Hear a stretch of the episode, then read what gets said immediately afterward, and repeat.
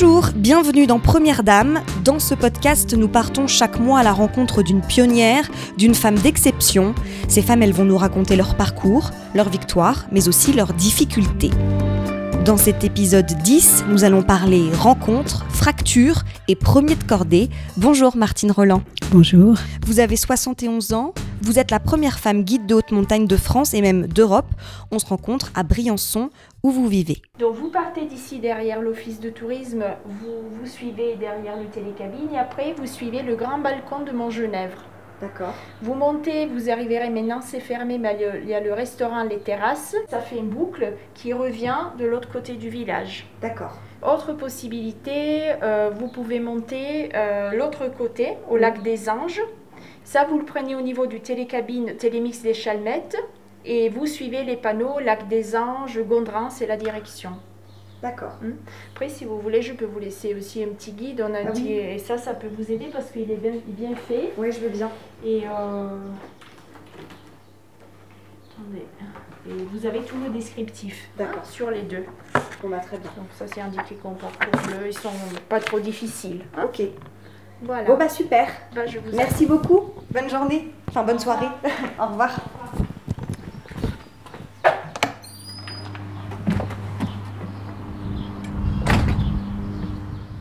Alors, vous êtes originaire de Grenoble, euh, au pied des Alpes. Est-ce qu'enfant, déjà, vous faisiez des activités en rapport avec la montagne?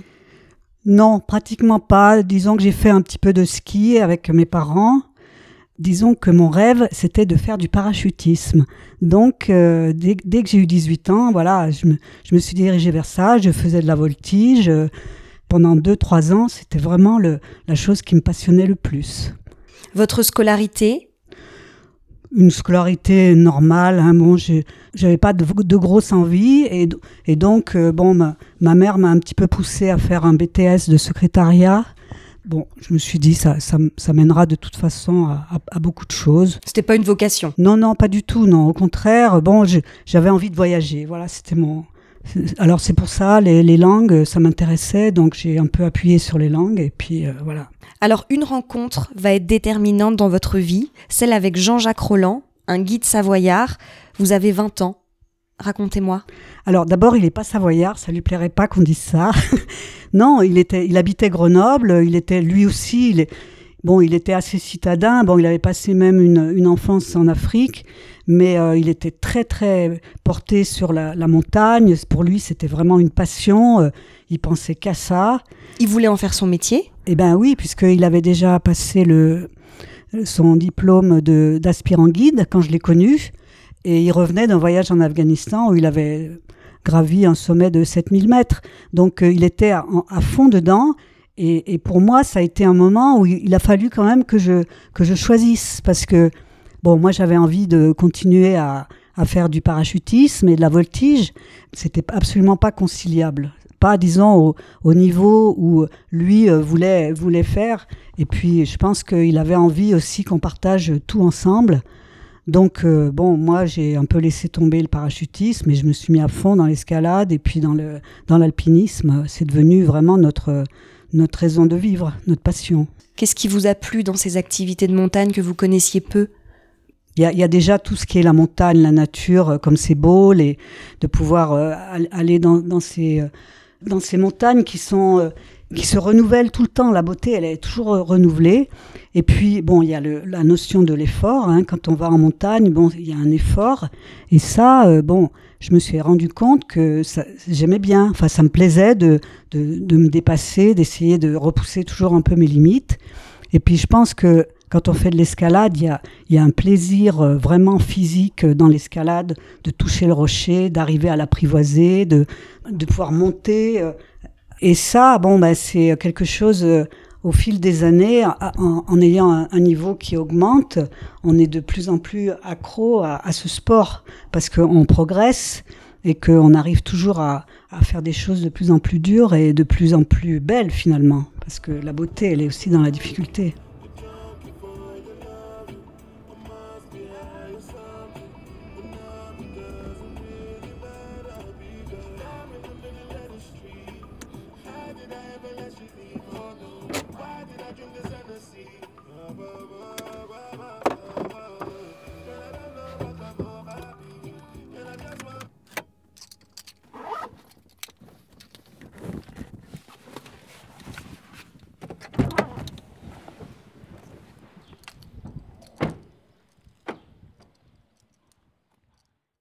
Vous passez l'examen pour intégrer la formation de guide de haute montagne.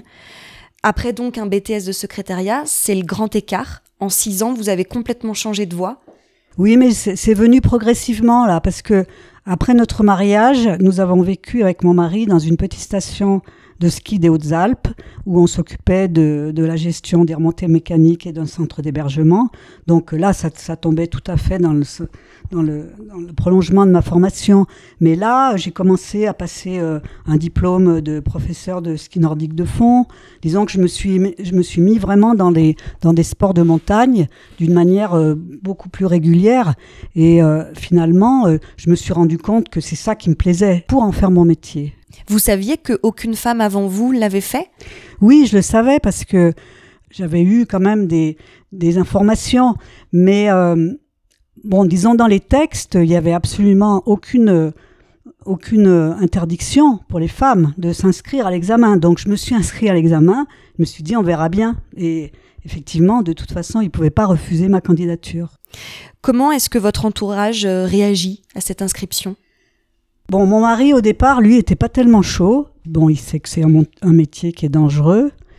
Et puis, bon, comme il a vu quand même que c'était quelque chose que vraiment je, désirais très fort, et à ce moment-là, il, a fait tout ce qu'il a pu pour m'aider, c'est-à-dire qu'il m'a aidé à me préparer à l'examen, parce que c'est quand même un examen où il fallait arriver euh, avec euh, vraiment euh, une très bonne condition physique et pouvoir maîtriser un peu toutes les disciplines qui étaient demandées.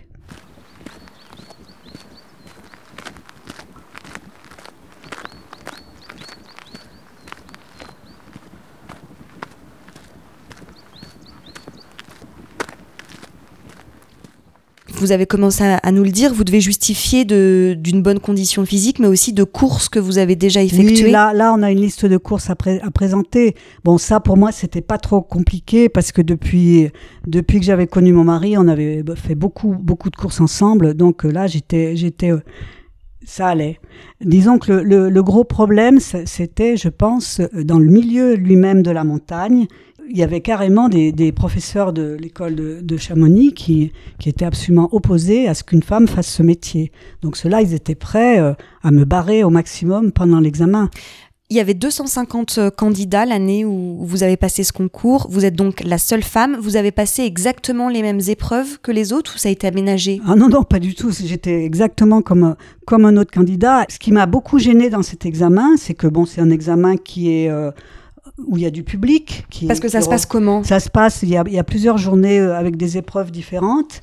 Et donc, euh, le public peut suivre les évolutions des candidats qui sont notés sur des parcours. Euh, et donc, le premier jour, la première épreuve, c'est, ils appellent ça terrain varié. Bon, il faut faire une marche de deux heures, deux heures et demie, et puis avec un gros sac. Et après, à partir de, quand on arrive de cette marche, là, il y a des épreuves qui sont faite pour voir les anses qu'on a euh, dans un terrain de montagne. Il y a un peu de, des petits parcours euh, de, de, rochers, il y a des, il des névés, de, des petits euh, morceaux qui sont où le rocher est brisé, enfin il est, pourri. il y a même des pentes d'herbe raides. Enfin bon, il y, a, un peu de tout. Et là, à chaque passage, il y a, une note qui est faite.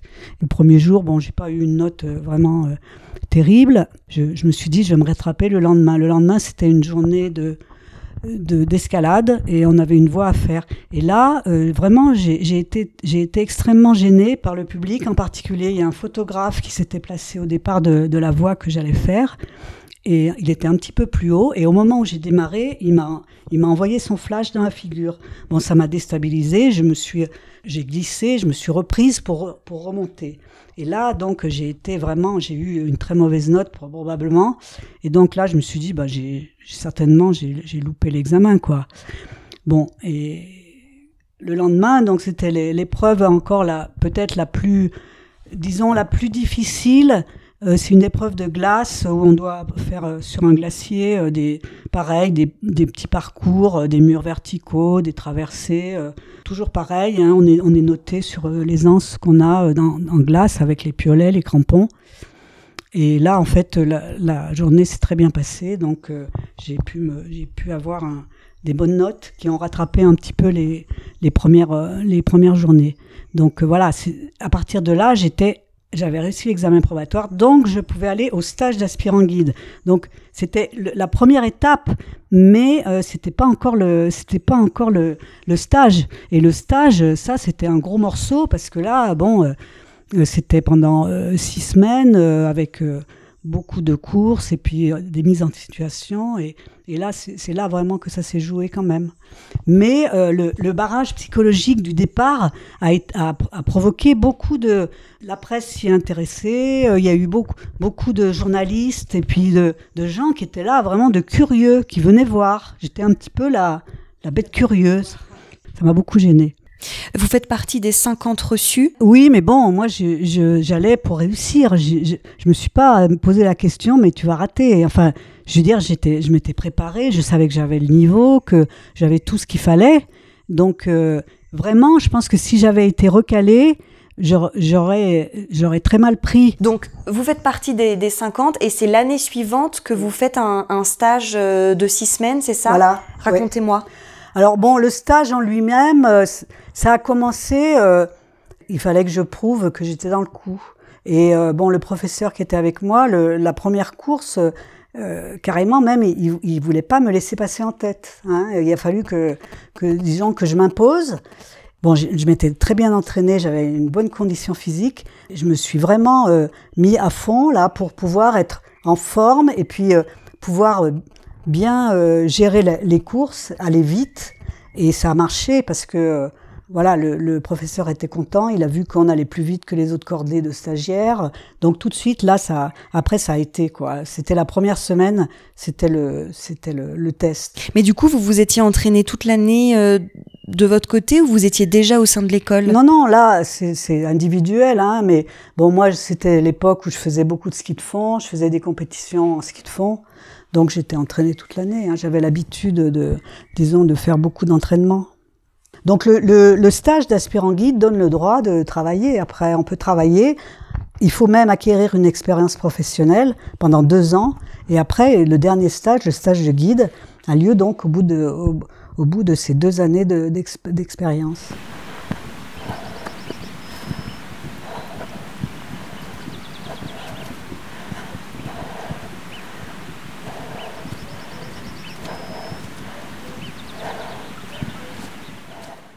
Vous l'avez un petit peu euh, évoqué, ce statut de pionnière, puisque vous avez réussi euh, toutes les étapes et vous avez finalement euh, eu le diplôme de guide de haute montagne.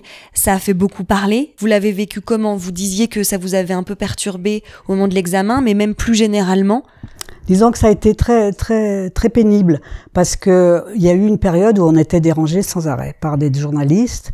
Et puis alors bon c'était il faut venir à Paris pour ci pour la télé pour bon donc là là il y a eu un moment où on a dit bon stop. De toute façon euh, après on passe son temps à ça. Et moi j'avais pas envie de passer mon temps à ça. Et en plus bon j'avais quand même une famille. Bon j'avais déjà quand même un enfant, puisque mon, mon, mon, premier fils, il avait, quand j'ai passé l'aspirant guide, il avait 5 ans. Donc, euh, bon, moi, j'avais pas envie de passer mon temps euh, à m'occuper des médias. Donc, euh, bon, on, a, je, je, n'ai plus répondu du tout aux sollicitations, on s'est mis un peu en retrait, et puis finalement, on a, ça, ça a très bien été. Hein. Pendant des années, on était tranquille, on a, on a fait notre vie sans, sans qu'on sans qu'on nous dérange. Parlez-moi un petit peu de ce métier de guide de haute montagne, en quoi ça consiste? Alors d'abord, il y a beaucoup de disciplines qui sont qui entrent dans ce qu'on appelle la montagne.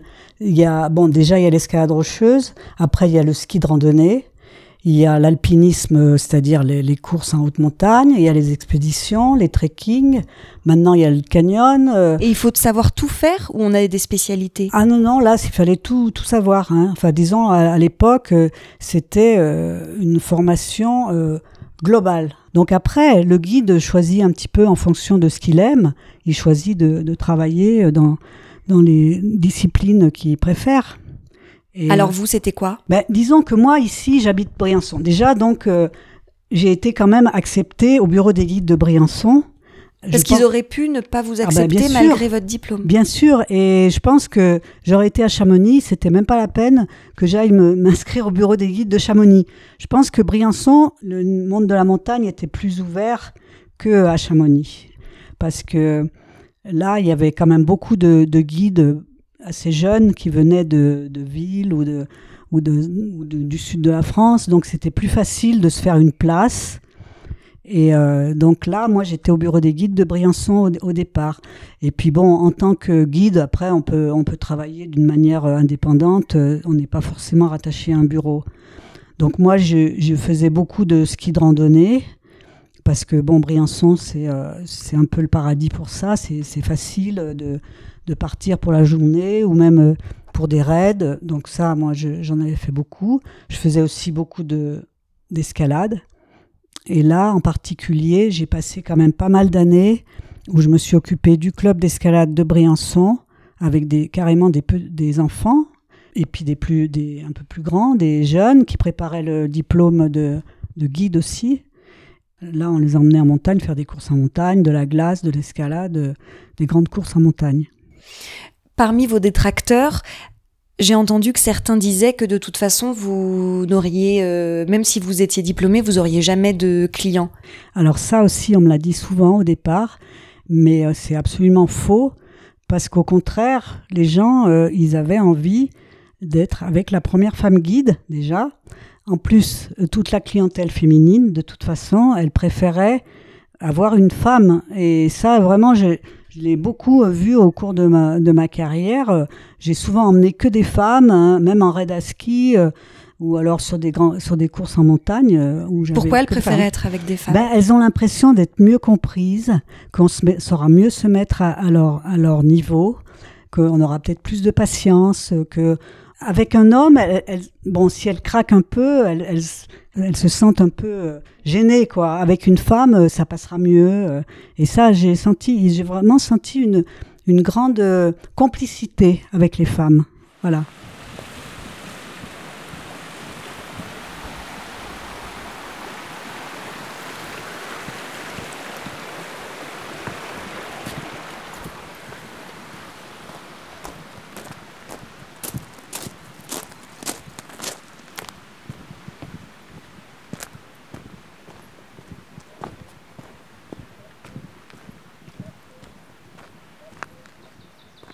Vous avez réalisé des, as- des ascensions prestigieuses au cours de votre carrière. Le Broad Peak en Himalaya, je crois que ça a été votre premier 8000, comme on dit, 8000 mètres.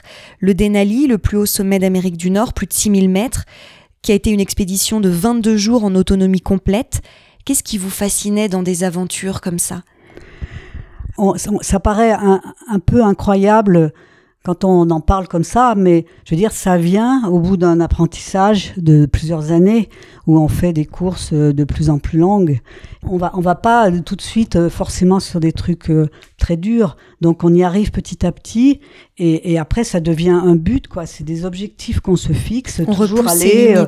Bon, pour l'altitude, bon, c'est vrai que 8000, c'est un, c'est quelque chose un peu de, de, de, de mythique, quoi. Hein. Voilà, ça, ça a une certaine aura. Donc, on se dit, est-ce qu'on va être capable de monter à 8000 Et puis, en Alaska, bon, je crois qu'on on avait envie, avec mon mari, de vivre vraiment une, une aventure euh, tout seul, tous les deux. Et la, et la face sud du mont McKinley, c'est euh, un gros objectif euh, alpin. Et on a souvent du mauvais temps ou beaucoup de vent. Donc euh, on peut pas monter comme ça d'une traite et, descendre. Et en plus, euh, le Denali, euh, il faut se faire déposer en avion à 30 km du pied parce que c'est un parc. euh, donc ça demande vraiment du temps. hein. Il faut avoir euh, une autonomie avec nous. Et bon, on est, on est parti, on avait, euh, on avait une vingtaine de jours de, de nourriture et d'autonomie. C'est ce que j'allais vous dire. J'imagine aussi une organisation en amont. Oui, alors c'est bien sûr, c'est une organisation, mais surtout c'est le transport après, parce que comme en plus on faisait une traversée, c'est-à-dire que on, on montait d'un côté, on redescendait de l'autre, euh, on ne pouvait pas laisser en route de, de quoi s'approvisionner. Donc il a fallu au départ partir avec euh, vraiment euh, un gros chargement et on avait combien des de kilos à peu près? On avait peut-être euh, 20 25 ou 30 kilos. On avait des poulkas, donc on tirait. Mais on- les poulkas, on on n'a même pas pu aller jusqu'au pied de, de la face parce que c'était trop crevassé. Il y avait, de, il y avait un, il fallait remonter le long d'un- d'une partie euh, glaciaire et euh, on a été obligé d'abandonner les poulkas d'abord, les skis après parce qu'on était parti à ski. Donc euh, après, il a fallu porter. Et bon, ben, c'est pour ça on n'allait pas très vite. Au gré de ces voyages aux quatre coins du monde, est-ce que vous avez rencontré beaucoup de femmes comme vous? Alors j'en ai rencontré quelques-unes, et en particulier en Alaska, j'en ai rencontré une extraordinaire, c'est une Italienne, et elle, elle, elle faisait en solo l'ascension du mont McKinley, mais bon, par la voie normale, mais du coup, elle faisait des portages, elle, elle allait, elle venait, elle allait, elle venait avec, euh, elle transportait dans des sacs en plastique, elle les laissait au bord du chemin, elle redescendait. Enfin, disons, on a discuté presque une demi-journée avec elle, et euh, c'était incroyable parce que moi, j'ai trouvé que vraiment, elle avait une, une motivation que j'ai rarement vue. Euh, alors, bon, maintenant, je sais qu'il y, y, a des femmes qui font des trucs extraordinaires, qui, en Himalaya, elles, gravir les 14 8000, ça demande beaucoup, certainement, un gros investissement. Et je pense qu'il y a des femmes qui, ont, qui, ont vraiment, qui sont vraiment euh, très fortes dans leur tête pour pouvoir arriver à faire ça. Vous, votre, euh, votre motivation, votre force, c'était vraiment que vous soyez euh, deux? Oui, bah, de toute façon, on a, on a vécu quand même avec mon mari, on a, on a eu une vie extraordinaire parce qu'on partageait tout. Et donc, on était capable justement de d'aller ensemble sur des, sur des aventures comme ça. Et euh, c'était formidable.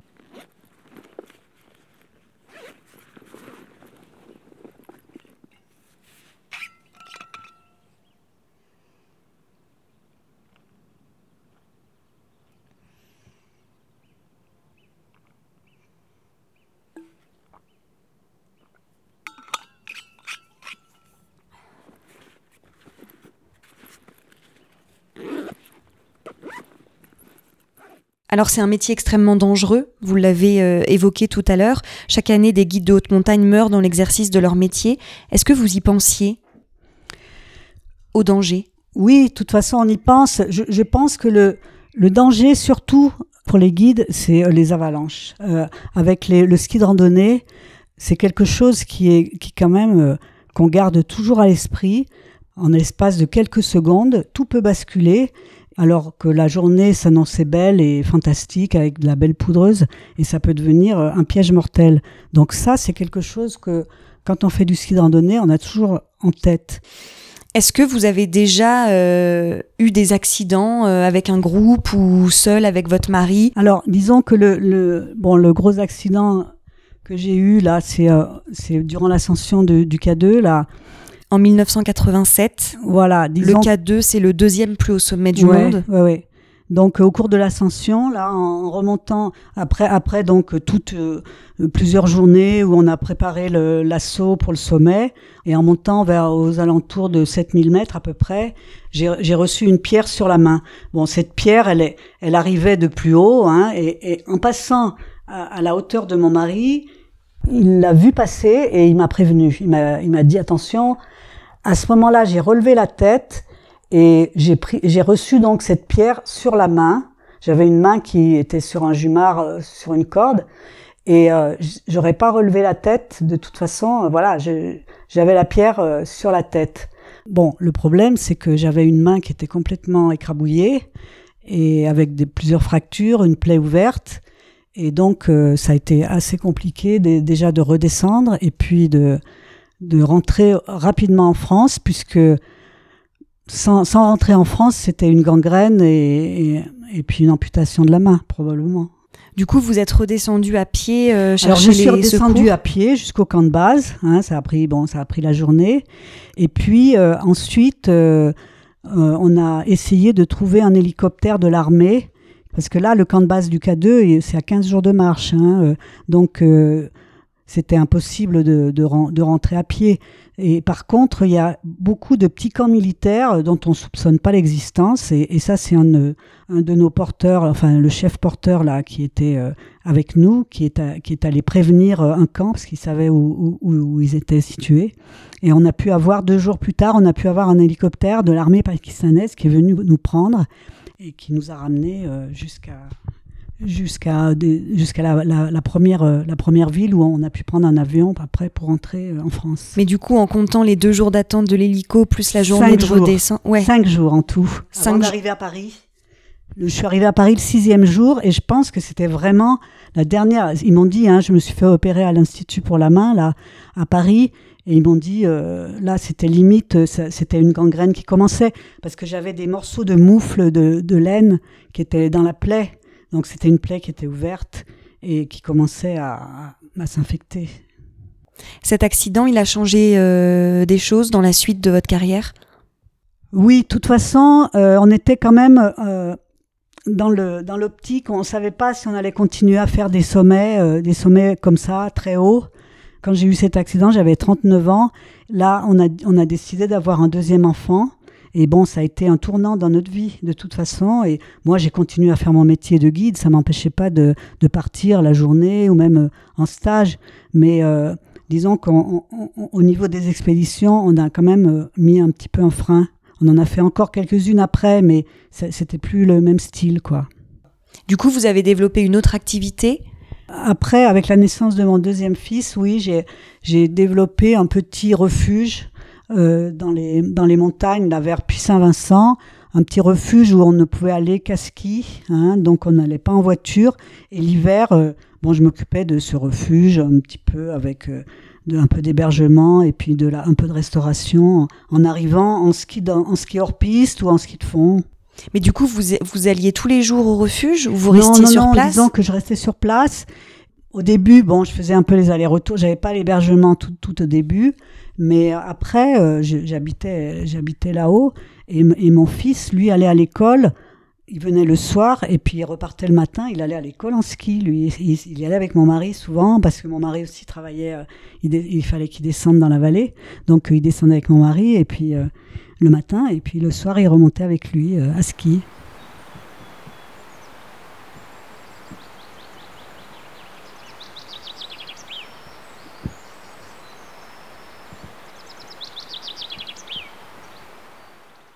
Aujourd'hui, vous êtes donc retraité à Briançon, la plus haute ville de France. Vous profitez du coup, j'imagine, de la montagne euh, très régulièrement. Oui, euh, je profite de la montagne. Alors surtout l'hiver, beaucoup pour le ski. Et puis euh, pour l'escalade, euh, eh ben on va chercher un petit peu ailleurs. Hein. On va partout en Europe, dans le monde. On va chercher des, des objectifs en escalade parce que maintenant c'est plutôt ça qui nous passionne.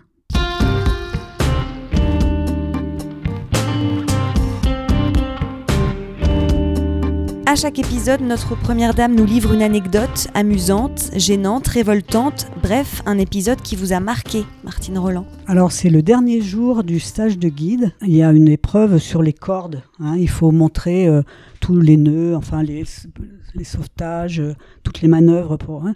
Et là, donc, je me suis retrouvée à midi euh, avec un professeur qui était un, un guide de Chamonix qui s'appelait Dédé Simon et qui était euh, opposé depuis le début et qui disait partout dans Chamonix, au bistrot, euh, à ses collègues, il disait de toute façon, il n'y aura jamais de femme guide. Je ne laisserai pas passer, euh, je laisserai pas passer ça du tout. Et je me suis retrouvée toute seule à être interrogée par celui-là qui pendant une heure euh, m'a fait tout réciter et puis euh, en me faisant comprendre de toute façon que j'étais nulle, euh, qu'il fallait pas mettre ma main comme ça pour faire le nœud. Enfin, il, me reprenait sur des questions de qui étaient complètement idiotes, qui n'avaient rien à voir avec la, la méthode que j'utilisais. Et puis finalement, il a dû me mettre une note éliminatoire probablement. Et le lendemain, quand il y a eu les résultats, j'ai vu donc Paul Keller, qui était président du jury, qui, qui qui est venu me voir là avant, avant la remise des, des résultats et qui m'a dit, euh, tu sais, euh, il y a eu une discussion à ton sujet parce que euh, il y avait une note qui n'était pas qui n'était pas à sa place au milieu des autres. Donc les, les professeurs ont estimé de toute façon que c'était c'était j'avais été noté j'avais été mal noté quoi et donc ils ont ils ont demandé à ce que la, la note soit revue et bon, du coup voilà on passe maintenant au quiz. Alors, ski alpin ou ski de fond? Ski de fond. Pourquoi? On participe à la nature et, et on fait un effort. Été ou hiver? Euh, Non, là, je ne peux pas choisir. J'aime les deux. Vacances, mer ou montagne? Ah ben, montagne, ouais. Vraiment, vous, vous vous en lassez pas? Non, non, non. Merci beaucoup Martine Roland. Et je précise que euh, votre livre sortira l'année prochaine. Il s'appelle Première de cordée euh, à surveiller, donc dans les librairies. Et voilà, c'est la fin de cet épisode et de Première Dame. J'espère que vous avez pris autant de plaisir à écouter ces femmes pionnières que j'en ai eu à les interviewer. Merci d'avoir écouté leur histoire. Les Premières Dames ont ouvert la voie, à nous de nous en inspirer désormais. Ciao, ciao.